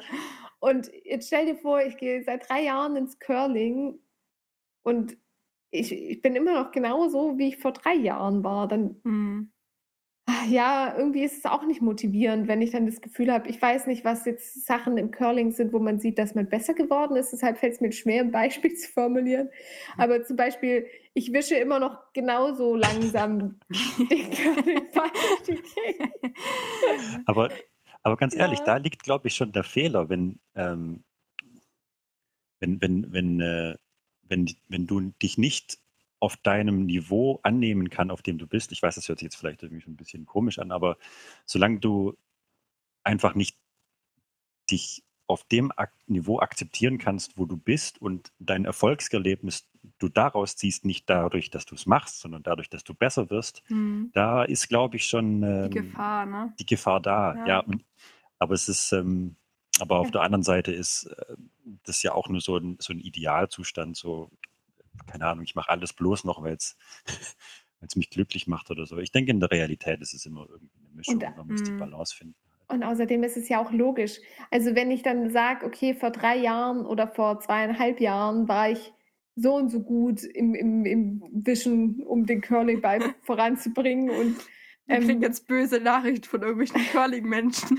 Ja, ich habe keine Ahnung, ob das da jetzt so, so eine, so eine ähm, Fertigkeit ist, die man quasi mhm. erlernt. Ich, ich weiß es nicht. Es tut mir leid, sollte das nicht so sein. Und ich rede ganz großen Bocken, ist sehr gut möglich. Und dann, also, dann kann es ja gut sein, dass ich mich vor drei oder zweieinhalb Jahren so angenommen habe, gedacht habe, hey, voll cool, das macht mir voll Spaß. Und wenn ich dann aber sehe, ja, irgendwie bleibt es halt immer genau das Gleiche, ich glaube, das ist doch normal, dass es einen dann irgendwie so ein bisschen frustriert. Ja, das ist schon ja. menschlich. Ja. Oder auch wenn ich, keine Ahnung, ich fange an, Klamotten zu nähen. Und ich nähe nach fünf Jahren immer noch den gleichen schäbigen Rock, wie ich am Anfang genäht habe. Und die Naht sieht immer noch genau gleich doof aus. Ja, natürlich nervt mich das dann. Mhm. ähm, ja. Eins, was ich noch sagen wollte, ist zum Thema äh, Hobby und Beruf, ist, ich glaube, was man auch, glaube ich, schnell vergisst, ist, dass wenn man ein Hobby anfängt, dann hat, hat die Wiki, glaube ich, auch ganz am Anfang gesagt, dass, äh, dass man ja ein Hobby macht, um ein be gewisses Bedürfnis von sich selber zu befriedigen. Ja. Und wenn du Mhm. das Bedürfnis anmach, anfängst, dann hast du ja äh, einen ganz anderen Kontext. Zum Beispiel, du bist Schülerin und sitzt den ganzen Tag äh, vorm, äh, im, im Klassenzimmer und Mhm. dann ist es voll cool rauszugehen und, und Fotos zu machen und die zu bearbeiten vorm, Ja. vorm Rechner. Ja? Und heutzutage sitzt man jeden Tag vorm Rechner Mhm. ähm, und dann hat man eher ein anderes Bedürfnis. Und wahrscheinlich, ja, genau, wenn dann dein Hobby auf einmal der Beruf ist, wie du gesagt hast, dann braucht man ein anderes Hobby, das dann ein anderes Bedürfnis äh, anspricht. Ja, auf jeden Fall. Ja. Also ich denke, jeder sollte irgendwas haben, was einfach, wo er abschalten kann von seinem Beruf. Und wenn das nicht mehr gegeben ist, dann ähm, ist man irgendwann nur noch gestresst und so. Also Und es ist vielleicht auch schön, wenn es dann irgendwann mal mehr ist, als ich gehe gern saufen und treffe meine Freunde. ja. Also nicht, dass ich nicht gerne meine Freunde treffe. Ähm, on the contrary. Hm. Aber ja, ich glaube, es ist schon irgendwie gut, wenn man irgendwas, irgendeine Aktivität, was ja. auch immer, die, also die kann ja mehr oder weniger aktiv sein, aber irgendeine Aktivität hat, die einem ja irgendwie Ein einen Kontrast. so ein gibt, ne? bisschen, ja, einen Kontrast gibt, einen aus dem Alltag auch so ein bisschen abholt. Ja, und es, es, es, es bringt ja ja auch so viel. Also es steigert jede Aktivität, sei es jetzt Sport oder ein Instrument zu lernen oder zu nähen, zu malen, steigert ja auch deine oder verbessert deine Gehirnaktivität, wie jetzt blöd Ja. gesagt. Also es Mhm. fördert dich ja in irgendeinem Kontext immer. Und ich sehe das tatsächlich bei manchen Leuten. Ich kenne wirklich Leute, die gar keine Hobbys haben. Und, und die sind so What? un. Also ja, tatsächlich. Und ich, Ich finde sowas ganz merkwürdig. ich glaube, das tut halt wirklich nicht gut. Also dann, dann also dann, dann gräbt man sich in irgendwelche anderen Sachen rein, die vielleicht einem nicht gut tun. Und Weißt du was? Es gibt, es gibt so ein paar Sachen, die ich irgendwie merkwürdig an Menschen finde. hm, Und das ist sowas wie, also ich sage ja jetzt gar nicht, um ein Hobby zu haben, muss ich im Verein sein oder dies oder das. Aber man hat ja schon Dinge, die einen irgendwie interessieren, die man macht oder ja. ja. Ähm, und Leute, die sowas gar nicht haben, die einfach nur arbeiten und auf dem Sofa sitzen. Hm, Also die ganz wichtig, die nicht irgendwie depressiv sind oder so, sondern einfach so Normalzustand quasi. Oder ich kenne auch, ich, ich habe auch mal eine Person gekannt, die hat erzählt, dass sie, war ja alles okay, sie nimmt keine Drogen, sie trinkt keinen Alkohol und so, alles cool. Dann hat sie irgendwann erzählt, ja, sie trinkt keinen Kaffee. Da dachte ich auch noch, ja gut, äh, trinkst halt keinen Kaffee, who cares? Aber als sie dann erzählt hat, dass sie keine Musik hört, dachte ich mir dann so, Ja. hä? Was stimmt mit dir nicht? Und dann war das so, ja, hä, nicht mal irgendwie Radio beim Autofahren. So, nee, das findet sie ganz doof. Also beim Autofahren hat sie es gerne einfach leise. Ähm, das kann ich auch echt nicht verarbeiten, wenn Leute sowas zu mir sagen. Da, das, das kann ich. Und dann dachte ich, hä, es gibt so viel Musik auf dieser Welt. Und die, Ja. die eine ist richtig geil, die andere ist richtig beschissen. In dem ganzen Spektrum findet man für jeden irgendwas. Wie kann das sein, dass es jemanden gibt, der einfach sagt, ja, mich interessiert das alles nicht? Ja, ich, da- ich habe das immer so für ein Grundbedürfnis des Menschen gehalten. So Rhythmus und irgendwie Töne. aber gut. Ja, Aber äh, auf der anderen Seite, ich meine. Spricht auch ganz viel Ja. davon. Ja, das hat ja auch nichts damit zu tun, dass die eine Person geht vielleicht gerne auf Konzerte und dann gibt es eine Person, die sowas vielleicht nicht so gerne macht, aber die trotzdem halt Musik hört. Hm. Ähm, Und ich meine, Taub, Taube, ich meine, die haben ja trotzdem, die, die, die fühlen halt zumindest den Bass. ja, Also du hast, ich meine, weiß ich, Rhythmus ist irgendwas, was uns, glaube ich, von Natur aus äh, irgendwie befriedigt. ist es nicht auch so? Ich meine, in der Natur ist ja vieles auch immer in Anführungsstrichen nach bestimmten Rhythmen Hm. aufgebaut, also nach irgendwelchen Fibonacci-Folgen und so. Das sind ja auch irgendwie rhythmische Abfolgen von bestimmten Dingen. Hm. Ja, spannend. Aber es soll, soll Leute geben, die irgendwie, aber, aber na gut. Ja, aber irgendwas, das kann man so öffentlich wahrscheinlich nicht sagen, aber warum? Ihr seht mich jetzt nicht, aber ich habe verzweifelt die Hände in die Luft gestreckt, weil ich es wirklich nicht verstehe. Es gibt nichts Uninteressanteres wie einen Menschen ohne Interessen. Hm. Ja, was soll man sich Zitat. erzählen? Mhm. Oder ist dann das Interesse, also bei sowas stelle ich mir immer klassisch vor, jemand, der dann halt immer Fernsehen schaut. Aber ist Fernsehen schauen überhaupt ein Interesse? Ich meine, das ist ja eigentlich nur so ein Verweilen. ja, wenn man sich halt nur berieseln lässt und nicht aktiv irgendwie. Gut, bei Musik lässt man sich ja auch berieseln, aber. Also ich meine, man kann Musik, glaube ich, mehr aktiv und mehr passiv hören, genauso wie man Fernsehen mehr aktiv, mehr Hm. passiv schauen kann. Also entweder es gibt diesen Berieselungszustand, aber vielleicht schaue ich mir auch irgendwas an. Und eigentlich, ganz ehrlich, im Grunde können wir das ganze Thema auf, auf Lernen runterbrechen, weil, ähm, oder ich schaue mir irgendwie was, eben eine Doku oder so an, um irgendwas dazu zu lernen. Und ich Mhm. glaube, das ist auch das, wo es bei Hobbys irgendwie darum geht, dass wir uns halt, also auch unser Gehirn ja auch irgendwie fördern wollen. Ja. Also, dass einem ja langweilig wird. Und das Prinzip des lebenlangen Lernens äh, war ja nie so aktuell wie heute. Und das ist ja das, was wir über Hobbys dann auch irgendwie machen. Also in irgendeiner Mhm. Art und Weise dazu zu lernen. Das ist jetzt ja nicht mal dann ähm, Lernen, um das dann aktiv, um dieses Skill dann irgendwo anzuwenden, jetzt unbedingt im Beruf oder so, sondern einfach mal, ja, um sich selber Lernen um des Lernens willen, laut, wie, so wie Humboldt es schön definiert hat und so wie unser, auf dieser Theorie fußt ja unser ganzes Schulsystem. Ja, genau. Also, ähm, das war halt irgendwie mein. Also, das ist, finde ich, spannend, aber. Hm. Ähm, Kann ich voll verstehen. Ja, cooles Thema.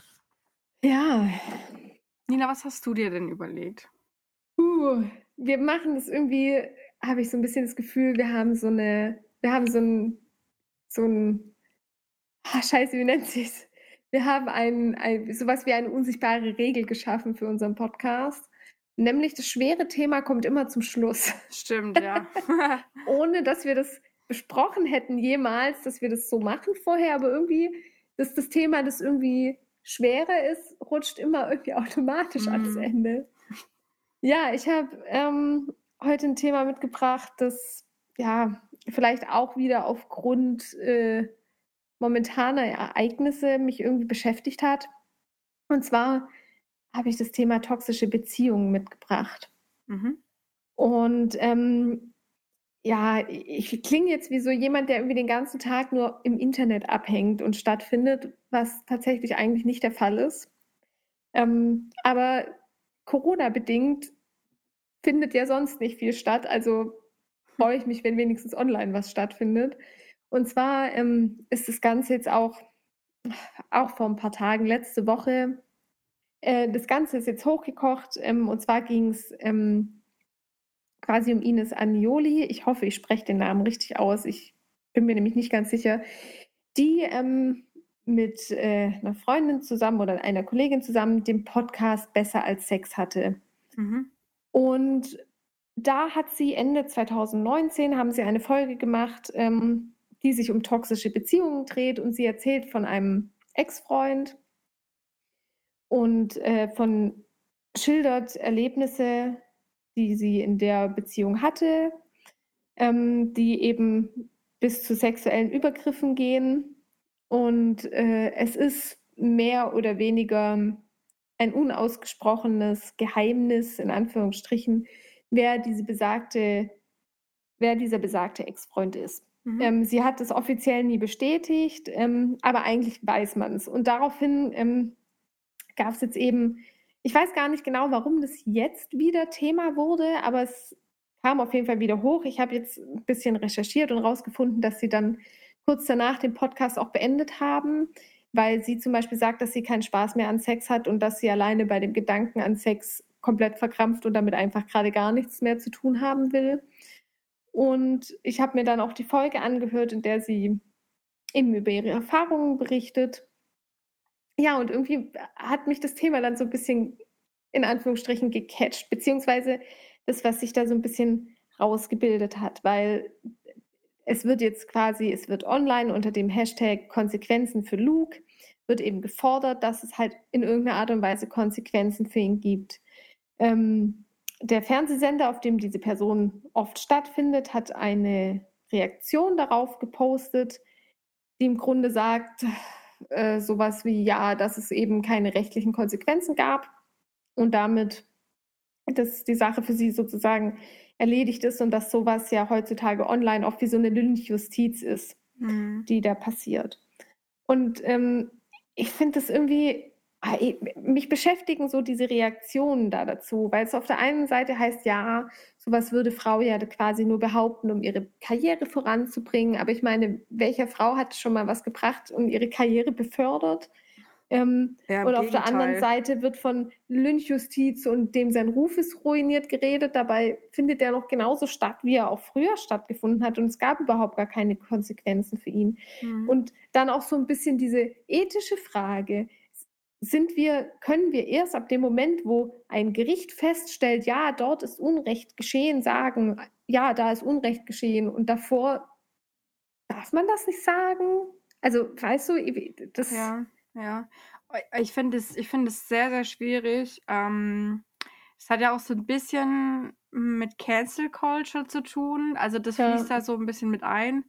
Und ich muss echt sagen, ich, ich schwank da immer so ein bisschen hin und her, weil ich, ich, also ich, ich krieg dann auch solche Sachen mit und bin dann eigentlich auch, ja, okay, den müsste man jetzt eigentlich halt, also es müsste Konsequenzen haben, den müsste man jetzt irgendwie wegkicken von, von den öffentlichen äh, Plattformen, wie auch immer.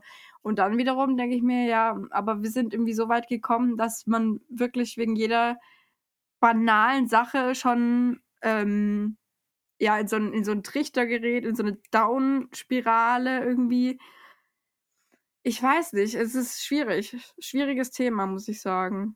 Ich bin Super mir da nicht, schwierig. Ich bin mir da echt nicht so einig mit mir selber irgendwie. Also Wobei ich da auch irgendwie sagen muss, ich meine, es ist ja keine banale Sache. Ist, äh, ja, ja, dem also, Fall nicht. Ähm, und ich habe halt in, in Bezug auf, auf diese toxischen Beziehungen dann eben überlegt, wie, wie geht man denn am besten damit um? Hm. Weil man, man, also man kennt, also ich denke, jeder kennt das Thema und man hat es auch schon gehört und es gibt Leute, die sind mit Narzissten zusammen und das ist ganz furchtbar und und und und man weiß vielleicht auch so grob, okay, das fängt oft an mit Love Bombing nennt man das, also dass ähm, quasi der Täter, die Täterin ähm, erstmal ganz viel ja, die, die andere Person der Beziehung mit Liebe überschüttet und irgendwann dreht sich das. Und dann geht es eben viel in Kritik, in Schuldzuweisungen, in Herabwürdigung. Es passiert ganz viel Gaslighting. Es kann natürlich zu sexuellen Übergriffen kommen, muss jetzt aber nicht. Ähm, und gerade wenn man über Narzissten redet, man weiß ja, dass die oft auch super in der Lage sind, nach außen super gut zu wirken. Und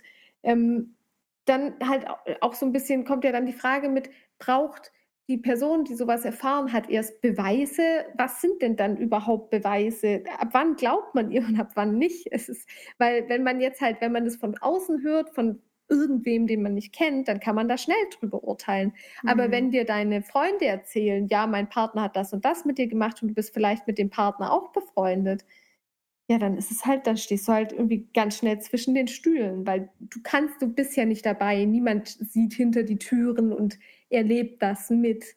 Und es ist halt, ja, da kommt man in so eine Zwickmühle. Aber ich finde es halt ganz schwierig, dass ähm, da ganz oft so eine Täter-Opfer-Umkehr stattfindet. Man immer ganz schnell dazu neigt, die Täter zu schützen und zu sagen, ja, nee, also man kann jetzt ja nicht einfach irgendwelche Behauptungen aufstellen und das müssen Gerichte entscheiden, weil wir haben doch eigentlich eine ethische Verantwortung, die vorher anfängt, bevor es strafrechtlich relevant wird. Hm.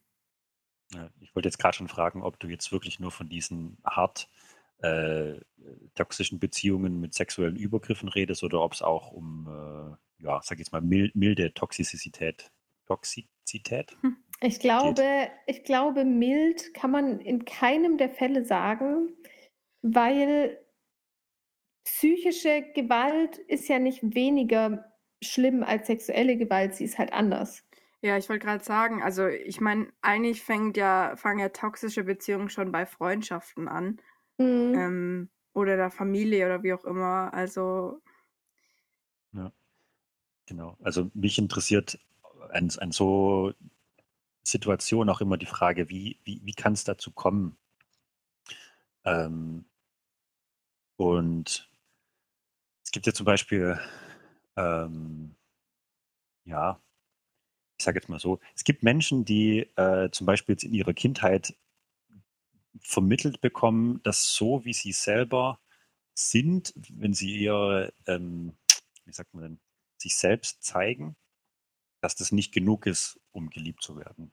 Mhm. Ähm, viel ähm, über dann ja Vernachlässigung oder wenn, wenn die Eltern dann ihre Kinder für die eigenen Gefühle verantwortlich machen oder so. Weil du das und das gesagt, äh, gemacht hast, fühle ich mich jetzt so und so. Ähm, ich glaube, dass solche Menschen dann halt ganz viel dazu neigen, so Beziehungen anzuziehen, in denen sie ähm, wissen, wenn, wenn sie sich so und so verhalten, dann verhält der andere sich mir gegenüber so und so. Also wenn ich für den anderen tue, was er erwartet von mir, egal ob ich das jetzt will oder nicht, dann mache ich das, weil dann bekomme ich wenigstens ein bisschen Anerkennung. Hm. Das endet dann auch in so einer Co-Abhängigkeit irgendwie.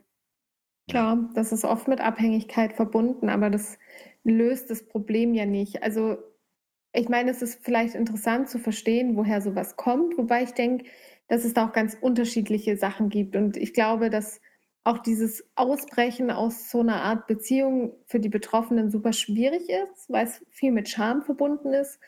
Und noch viel schlimmer, wenn jetzt, also ich habe heute nachgelesen, ähm, dass wohl 75 Prozent der Täterinnen ähm, in toxischen Beziehungen Männer sind. Deshalb, ja, deshalb würde ich jetzt mal sagen, am, am Beispiel eben jetzt, Frau bricht aus aus toxischer Beziehung, ähm, A, schambehaftet und B, halt auch dieses, die Frage, warum hat man das mitgemacht, gerade wenn es dann eben eine Frau trifft, die vielleicht sonst super selbstbewusst ist. Also ich meine, es mhm. trifft ja nicht nur Leute, von denen man jetzt denkt, ja gut, die ist ja immer so schnell eingeschüchtert und so, sondern das kann ja auch Leute treffen, die eigentlich sonst super tough sind und die dann aber irgendwie, wo es mit dieser einen Person so klickt und ich meine, das ist ja auch das, Tückische, diese Beziehungen fangen ja nicht toxisch an, weil sonst würden ja. sie ja gar nicht entstehen. Ja, ich meine, also ich habe schon allein, wenn ich überlege, wie viele Freundschaften ich habe weiterlaufen lassen, obwohl der Punkt, an dem man mm. es beenden hätte sollen, schon längst überschritten war. Also wo ich viel zu spät eingeschritten bin und gesagt habe, so und jetzt ist so und nicht weiter. Also ja, das ähm, man, man gesteht sich auch einfach nicht gerne ein, dass man dann in so einer Situation steckt irgendwie. Ja. ja. Also ja, der Ausweg ist wahrscheinlich zum einen, dass man sich selber äh, erstmal eingestehen muss, okay, vielleicht habe ich mich selber eigentlich gar nicht so akzeptiert oder kann mich selber wirklich so zeigen, also meine eigene Meinung äußern ähm, und so weiter und vor allen Dingen halt auch Grenzen setzen. Ne? Mhm. Also, ja, aber es ist ja gerade bei Gaslighting super schwierig, Grenzen zu setzen, weil es ja dann oft gar nicht mehr verstanden wird, was jetzt eigentlich passiert ist, weil der andere Part dir ja immer wieder suggeriert, dass du das Problem bist. Ja. Also das sind ja, da wird ja, da werden ja Dinge komplett umgedreht, dass die Opfer eben oder die Betroffenen selber gar nicht mehr so genau wissen, hä, war das jetzt eigentlich wirklich schlimm? Habe ich jetzt eigentlich den Fehler gemacht?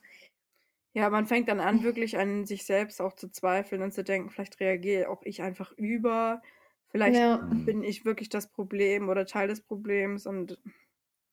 Und ich frage mich halt so ein bisschen für Leute, die nicht in solchen Beziehungen sind, sondern quasi, ja, was ist so unsere gesellschaftliche Verantwortung? Gerade in Bezug darauf, wenn einem das eben, ja, jemand erzählt, den man vielleicht kennt, vielleicht kennt man auch das Paar. Wie soll man da reagieren, weißt du? Also, mhm. ich glaube nämlich, dass es, also das wurde mir jetzt halt so in diesem ganzen, in dieser ganzen Diskussion so klar. Ich meine, klar, da geht es jetzt um Personen in der Öffentlichkeit ähm, und dadurch hat das Ganze nochmal einen ganz oder einen größeren Aufriss. Aber wenn man jetzt mal kleiner denkt, äh, in, äh, ja, in, in äh, eine persönliche Ebene quasi, auf der wir uns alle befinden und die Leute um uns herum.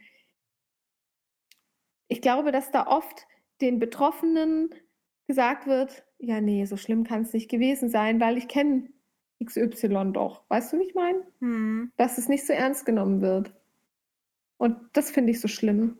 Okay, äh, ich habe jetzt eher an die Situation gedacht, wenn man, wenn man eben merkt, äh, jemand wird jemand ist in einer toxischen Beziehung. Oder ich habe jetzt, ich glaube, ich habe jetzt gar nicht genau verstanden, was du gemeint hast. Wenn, wenn man, ja, erzähl nochmal, sorry. Also ja, klar. Ähm, auf der einen Seite steht, dass man, man merkt, eine andere Person ist in einer toxischen Beziehung, wenn man es von außen überhaupt merkt. Ähm, aber mir geht es mehr so ein bisschen darum, ähm, dieses Unterstützen, unterstützend Dasein für betroffene Personen, ähm, ohne dass man es jetzt vielleicht selber merkt, dass das so ist, sondern wenn die sich einem öffnen und einem anvertrauen. Ich meine, jetzt haben wir da schon so ein großes, auch schambehaftetes Thema. Ähm, und ich glaube, dass diese Täter-Opfer-Umkehr, die, über die wir jetzt in, auf, auf so einer großen Ebene reden, bei Personen äh, im, im öffentlichen Leben, dass es halt im kleinen Kreis, im nicht öffentlichen Kreis halt noch viel eher passiert. Ja, den Hans-Peter, den kenne ich doch. Das ist doch eigentlich ein guter. Ich weiß nicht, was die Henriette da jetzt für ein Problem hat.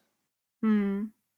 Okay. Ja, das ist, das ist natürlich schwierig, wenn, wenn dir jemand was erzählt und sich öffnet von dir und du denkst von dem, äh, ja, so schlimm ist dein Problem ja gar nicht. Hm. Ja, oder du nimmst es nicht ernst, weil du sagst, du kennst die Person. Und mhm. ich meine, wem fällt es schon leicht zu glauben, dass der gute Freund, den man hat, dass der vielleicht psychische oder noch schlimmer sexuelle Gewalt ausgeübt hat, weil wir verurteilen sowas ja alle grundsätzlich. Ähm, ja.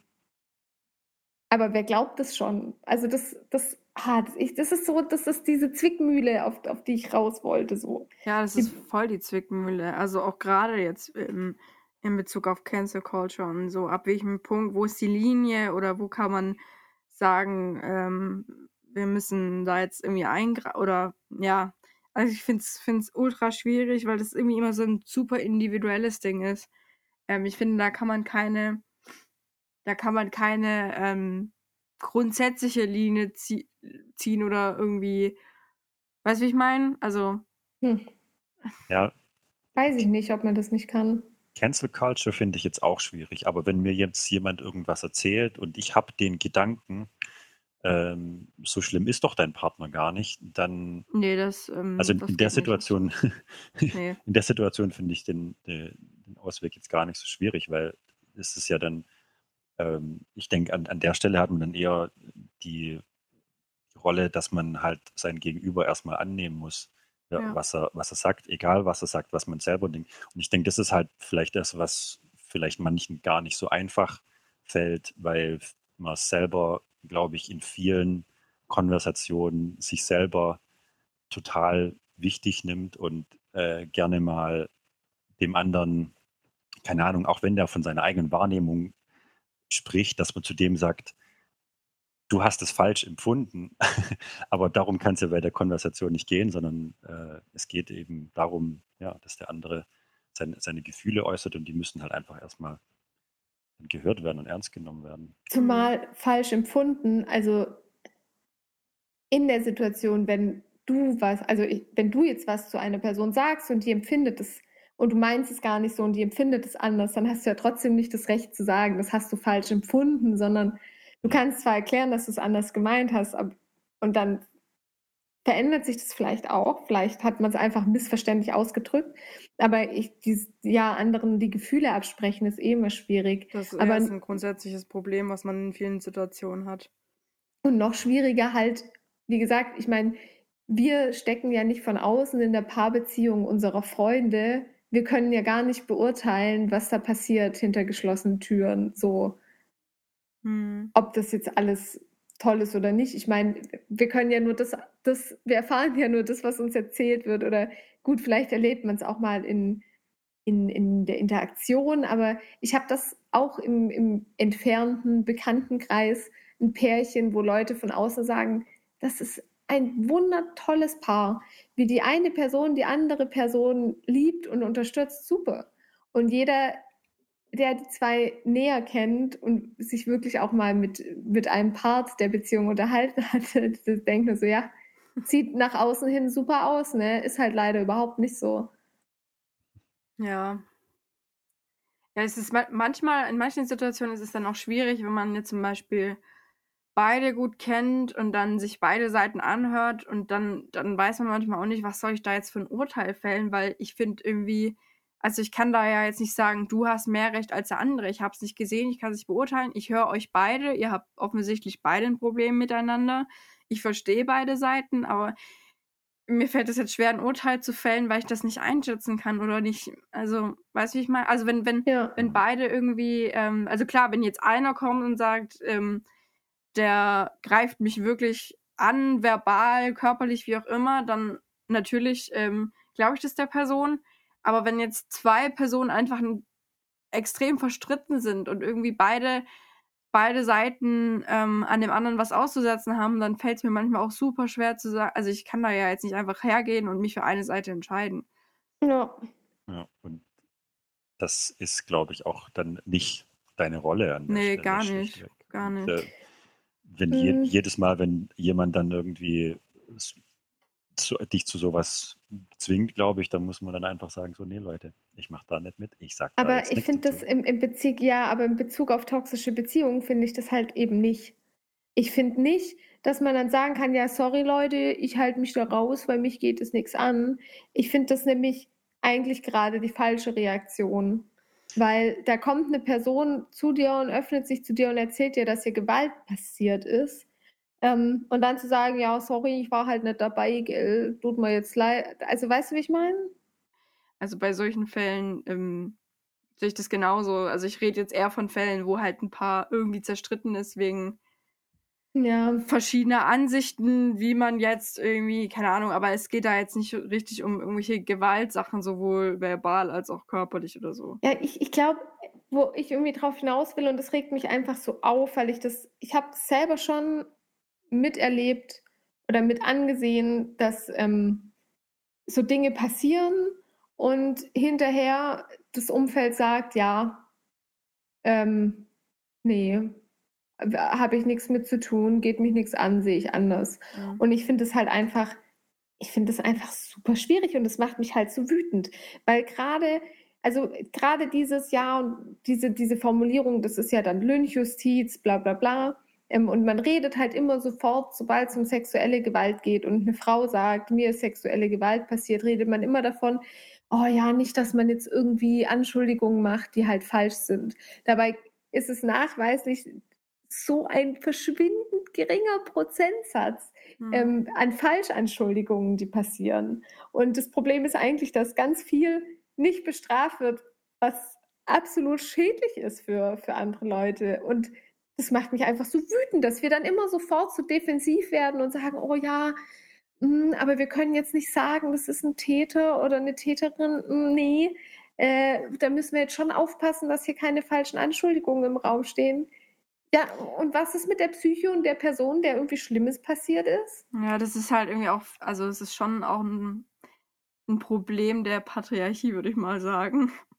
Ja, Ähm, ja, Ja, aber da stimme ich auch zu, dass wenn, wenn solche Anschuldigungen auftreten, ähm, ich unterstelle jetzt einfach mal, dass keiner Person das leicht fällt, so Anschuldigungen zu äußern und dann Mhm. überlegt man sich das eben gut und äh, ja, dann sollte das eben auch ernst genommen werden. ja. Aber ich denke trotzdem, dass wenn, wenn jemand in einer, in einer toxischen Beziehung ist, ähm, dann ist meiner Meinung nach auch das in das knüpft ein bisschen in das so an, was, was, was du, Nina, letzte, letztes Mal zur, zur Nini gesagt hast, dass wenn du, wenn du eine Person in deinem Umfeld hast, die nach einer Substanz süchtig ist, dass du dann halt von außen Dingen auch erstmal nichts machen kannst, wenn die Person nicht dich äh, nach Hilfe fragt. Und ich könnte mir vorstellen, dass, also, dass es in toxischen Beziehungen vielleicht ganz ähnlich ist, dass wenn ähm, dir jemand sagt, äh, hier ist, hier, ich fühle mich nicht wohl, ähm, Mhm. und dich dann um Hilfe bittet, dann ist es natürlich was ganz anderes. Aber ich glaube, dass halt dieses Grenzen setzen und vor allem sich von dem Partner trennen, muss die Person äh, selber machen. Ich glaube, du musst es erst mal merken. Das ist ja das, das Perfide daran, dass so viel an, an Strukturen da geschaffen werden und aufgebaut werden, dass du, glaube ich, als betroffene Person das gar nicht, also das dauert, bis du das überhaupt realisierst. Und die Mhm. Frage ist, ob das Umfeld das überhaupt mitbekommt, weil Täterinnen darin ja auch gut sind, das zu vertuschen, weißt du, nach außen super zu wirken und innen läuft es komplett anders ab. Ja. Ja, es ist, ähm, ich, ich sehe es ein bisschen wie Peter. Also es ist halt schwierig, wenn jemand nicht, nicht selber, ähm, also klar, man kann, ähm, man kann zu einer Person sagen, ich, also aus meiner Sicht heraus ist es sehr toxisch, was die andere Person da mit dir macht. Und ich kann dir nur raten, die Sache zu beenden. Und äh, ich finde es nicht gut. Ich finde, du bist da, du bist da in eine Sache reingeraten, die sehr gefährlich ist. Aber du kannst ja jetzt nicht irgendwie äh, Polizeikostüm anziehen und sagen, so, wir nehmen den anderen jetzt mit.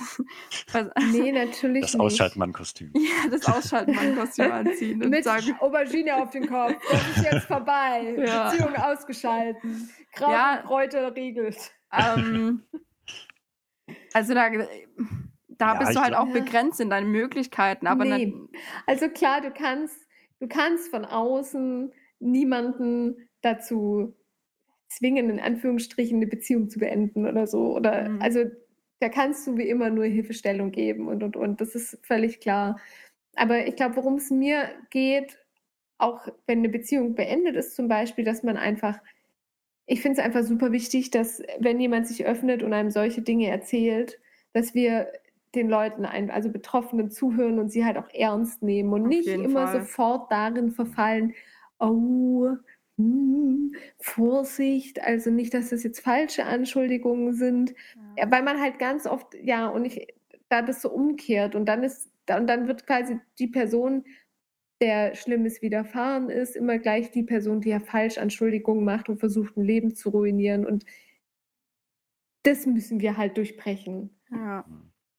Als Gesellschaft zumindest. Ich meine, das ist quasi so ein gesellschaftliches Ding glaube, was noch ein ganz gutes, nochmal, das ist nicht ganz das, was du gerade erzählt hast, Nina, aber ähm, noch zu dem Thema, wenn, um eine Person vielleicht aufmerksam zu machen, ähm, die in einer toxischen Beziehung ist, ist vielleicht ein gutes Vorgehen. Man muss ja nicht unbedingt sagen, du, du musst dich jetzt sofort trennen oder so, oder ich finde, du solltest dich trennen, weil das vielleicht auch ein bisschen zu krass ist und vielleicht zu verhärteten Fronten führt. Aber dass man vielleicht mal so eine Situation aufzeigt und sagt, hör mal, ich habe, also als der zu dir gesagt hat, ähm, dein, dein Hobby ist doof, ja, ähm, das hat in mir das Gefühl ausgelöst, dass du dich damit degradieren lässt. Und dann sagt die andere Person, ach, haha, ist doch lustig, ich mag es so, wenn er mich äh, so aufzieht. Jetzt unterhalte doch alle und so. Und dann, dann sagst du, ja, aber weißt du, ich fühle mich da schon echt komisch dabei. Was, was denkst du darüber? Ja, das wäre vielleicht eine mhm. Idee an der Stelle. Weißt du was? Ich glaube, ich glaube, was, also mal neben Betroffenen zuhören, sie ernst nehmen und nicht immer sofort diese Täter-Opfer-Umkehr zu machen und irgendwie den Täter zu verteidigen oder die Täterin zu verteidigen, was insgesamt auch irgendwie super wichtig wäre, ein es werden mittlerweile, ich habe so den Eindruck, dass ganz oft so Beziehungen glorifiziert werden und Beziehungsstrukturen glorifiziert werden in Medien, die absolut furchtbar sind, absolut toxisch sind eigentlich. Ja. Also es gibt ganz viel Literatur ähm, mit Dingen, ähm, die dann so ein bisschen in die Richtung gehen, er fasst sie gern hart an und so und sie sagt eigentlich nein, aber meint doch ja und es verkauft sich zu Hunderttausenden und eigentlich ist es absolut furchtbar, weil das hat dann auch, also das wird dann ganz, also ich nenne es jetzt mal beim Namen, zum Beispiel Shades of Grey. Das wird dann unter diesem Deckmantel, naja, er hat halt nur gerne harten Sex und steht halt auf BDSM verkauft. Und letzten Endes passiert einfach drei Bücher lang pure Grenzüberschreitung, die sie halt hinnimmt. In, in keiner BDSM-Beziehung würde das so laufen, weil man das genau bespricht und genau Dinge abdings und nie einfach hergeht und irgendwie die andere Person wirkt, obwohl sie nie gesagt hat, dass sie das will oder so. Ähm, ja, ich finde es, ich musste vorhin ein bisschen grinsen, weil du gesagt hast, in, in der Literatur. Hm. ähm, ja, also es ich, gibt halt ganz viel so Literatur. Es ist halt ja, natürlich kein Goethe. Ich musste deswegen grinsen, weil ich an äh, andere Medien gedacht habe, die man konsumieren kann. Ah, ja, äh, natürlich, da ist die, unter, genauso. die unter Umständen ein verkehrtes Bild äh, davon vermitteln, wie, wie Sexualität aussehen kann. Ich fände es einfach gut, wenn man mal so rein grundsätzlich gesunde Partnerschaftsstrukturen als normal etablieren könnte und nicht mhm. ähm, Ha, ich vermische hier zwei Themen miteinander, aber das regt mich, aber die Ja. gehen halt auch Hand in Hand und es regt mich so auf, Ja. dass, ähm, dass immer diese, diese toxische Scheiße so glorifiziert wird. Ja, zum Beispiel, was, was ich auch, was mir dazu auch noch einfällt, wegen diesem, ja, was ich halt auch oft beobachte, sind dann Frauen oder was ich vor allem auch von Kumpels oder wie auch immer mitbekomme, Frauen, die dann äh, sagen, ja, du darfst keine Videospiele spielen und du bist ja immer nur am, am, am PC und keine Ahnung, und da, da, also das ist einfach, oder zum Beispiel eine Freundin hat mir erzählt, dass ihr relativ frisch, frischer Freund, also noch, noch nicht lang sind die beiden zusammen, da hat sie um, um, äh, um Erlaubnis gefragt, dass er zocken darf.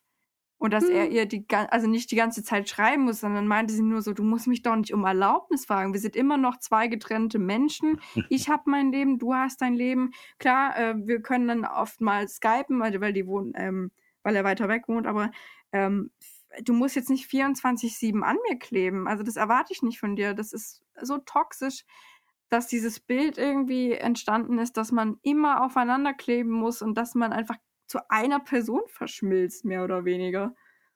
Und ich habe das Ja. Gefühl, das findet inzwischen so oft statt und das wird so idealisiert, dass das, das ist das A und O. So muss eine Beziehung sein, dass man einfach alles nur noch zusammen macht und jeden Tag miteinander verbringt. Und das ist, du bist immer noch eine eigenständige Person, die auch mal Zeit für sich braucht. Und das sollten wir nicht glorifizieren. Ja, und noch und halt noch mehr nicht diese, diese ja eigentlich gewalttätigen, grenzüberschreitenden Strukturen, weil nur weil man in einer Beziehung ist und vielleicht auf härteren Sex steht, heißt es ja nicht, äh, dass der Gegenpart die ganze Zeit das Nein ignorieren darf oder irgendwelche Dinge mit einem anstellt, die man gar nicht möchte und man findet es dann plötzlich doch gut. Mhm. Weißt du, also Ja. und, und das ist was, das, ja, das hat man dann immer in, in so, also gerade in solchen Büchern oder auch in irgendwelchen Filmen oder so, da hat man dann immer irgendeinen Macho-Typen, der Ja. super eifersüchtig ist, natürlich sämtliche Mädels flachlegt, aber selber immer super eifersüchtig ist, wenn die Hauptperson äh, nur mal mit einer anderen, mit einem anderen männlichen Geschlecht spricht oder es auch nur anguckt, da schon immer komplett austickt. Mhm. Und ähm, ja, ich habe ich hab auch erst vor ein paar Tagen ein Video gesehen von einem, der das angeblich als komödiantisches Video aufgenommen hat. Ich weiß nicht, was daran komödiantisch ist, indem er erklärt, dass wenn halt Frauen mal wieder ihren Chihuahua-Modus haben, dass man dann halt mal hergehen muss und sie am Hals packen muss und gegen die Wand drücken muss und sagen muss, ist gut jetzt. Und dass Frauen da drauf stehen und das toll finden. ja, und ich denke mir, Entschuldigung, wenn mich einer so anlangt, einfach nur weil ich mich gerade aufrege, ich meine, was soll schon Chihuahua-Modus sein? Also das, da denke ich mir nicht, geil, da stehe ich drauf, sondern dann, also, Das Internet war ein Fehler. Sind wir doch mal ehrlich. ja, aber das sind dann Leute, der Typ schreibt, glaube ich, wenn ich das richtig verstanden habe, ein Buch darüber, wie man mit Frauen umzugehen hat. Mhm. Mhm. Ich, also man immer, das wird halt einem auch sehr vom, sehr oft suggeriert in den, in den, in Filmen und so. Also zum Beispiel ähm, bei Kissing Booth, wer den Film gesehen hat, auch so ein Mhm. Teenie-Film, da gibt es einen zweiten Teil. Ich habe den zweiten Teil nie gesehen, aber ich kenne eine Stelle daraus, in der ähm, der Hauptprotagonist mit der Protagonistin Streit hat und sie läuft äh, an, von seinem Auto weg und er haut auf die Motorhaube und sagt, get in the damn car und sie dreht sich um und steigt zu ihm ins Auto ein. Und dann meinte der Typ, der das Video praktisch oder diesen Ausschnitt gezeigt hat, nur so, Mädels, also wenn ihr so, wenn ihr, wenn euer Freund so reagieren würde, ich würde nicht in dieses Auto steigen. Und das ist einfach was völlig Falsches, was da suggeriert wird. Ja, dass das, ja, das hat man halt ganz, ganz oft. das ist halt auch wieder so ein toxisches Bild, was halt auch ein bisschen wieder mit Tos Toxic Masculinity zu tun hat, dass einem das vermittelt wird, dass das irgendwie positiv ist, wenn da so eine gewisse Aggression dabei ist. Dass ja, oder dass es hot der liebt ist. Dich, der liebt dich nur, wenn er enorm eifersüchtig ist Ja. und du mit keinem anderen Mann mehr reden darfst. So, what the fuck?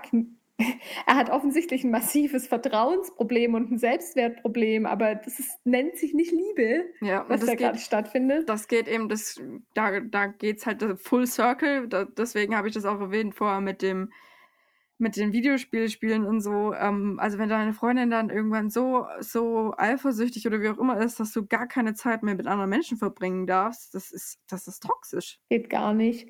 Und man muss auch nicht um Erlaubnis fragen, nur Nein, weil man null. seinem Hobby mal nachgeht. Man kann ja sagen, hey Girl, ich äh, zock jetzt eine Runde, deshalb bin ich jetzt gerade mal nicht zu erreichen, ist ja okay. Ähm, aber ja, man hat nicht das Recht, dem anderen solche Dinge zu verbieten in keine Richtung. Ja. Und ich, ich glaube, was ich vielleicht abschließend, weil, also ich merke schon, das ist ein riesen, riesiges Thema und es hat so Ja. viele Facetten und man kommt irgendwie von A nach B und hat überall das Gefühl, dass man eigentlich gar nicht genug dazu gesagt hat, weil Ja. immer noch irgendwie was fehlt. Ähm, aber vielleicht abschließend äh, zu toxischen Beziehungen. Ähm, auf der einen Seite würde ich sagen, ja, dass wenn ihr eben oder wenn jemand das Gefühl hat, dass, dass er vielleicht in solchen Strukturen steckt, das ist, also man sollte schon auf sein eigenes Gefühl vertrauen. Wenn was nicht, wenn man das Gefühl hat, irgendwas läuft schief, dann läuft meistens auch was schief, auch wenn der andere Part einem vielleicht immer sagt, ja, nee, du bist das Problem. Mhm. Ähm, und auf der anderen Seite aber halt auch einfach mal an jeden Einzelnen und auch irgendwie an, als, an uns als Gesellschaft appellieren, dass wir eben, wenn jemand, äh, wenn Betroffene erzählen, was ihnen passiert ist, dass wir als Außenstehende dann nicht immer sofort defensiv für den Täter in die Presse, Bresche springen, weil wir können nicht wissen, was passiert ist. Und unsere Aufgabe ist es erstmal, die Opfer wahrzunehmen und zu, äh, und zu schützen und nicht Täterschutz zu betreiben. ja. Amen. Amen, genau. Da stimme ich dir voll und ganz zu. Ja, also waren wieder drei spannende Themen, wo es natürlich wie immer jede Menge noch hinzuzufügen gibt. Ja, man hat so das Gefühl, man hat so wie so ein, so ein großes Brainstorming-Brett Ja, und überall voll. sind Zettel, man denkt sich, das muss ich sagen und das und stopp, Ja. aber das müssen wir noch ausführlich Ja. erklären. Oh, anstrengend. Wenn un unsere lieben Zuschauer dazu noch irgendwelche Ideen, Anmerkungen, äh, Korrekturen, sonstiges haben, dann schreibt uns bitte gerne über Instagram oder über Genau. Mail. Ähm, wir freuen uns über jede einzelne Nachricht. Ihr könnt uns auch sonstiges irgendwie schreiben. Anmerkungen muss ja nicht unbedingt was mit dem Thema zu tun haben. Und, Und- natürlich, wie immer, folgt uns auch auf Instagram. Wir freuen uns. Genau. Und Ja. ich hoffe, ähm, ihr habt euch äh, gut mit Peter anfreunden können. ihr habt euch gut mit der anderen Nini verstanden. genau. Die andere Nini. Ähm, Danke, dass du da warst, Peter. Ja, vielen Ja. Dank, dass ich da sein durfte. Das hat mir viel Ja, Spaß gerne. gemacht. Uns auch. Uns auch. Und dann würde ich sagen, bis zum nächsten Mal. Bis in zwei Wochen. Danke fürs Zuhören. Ciao, ciao. Tschüss.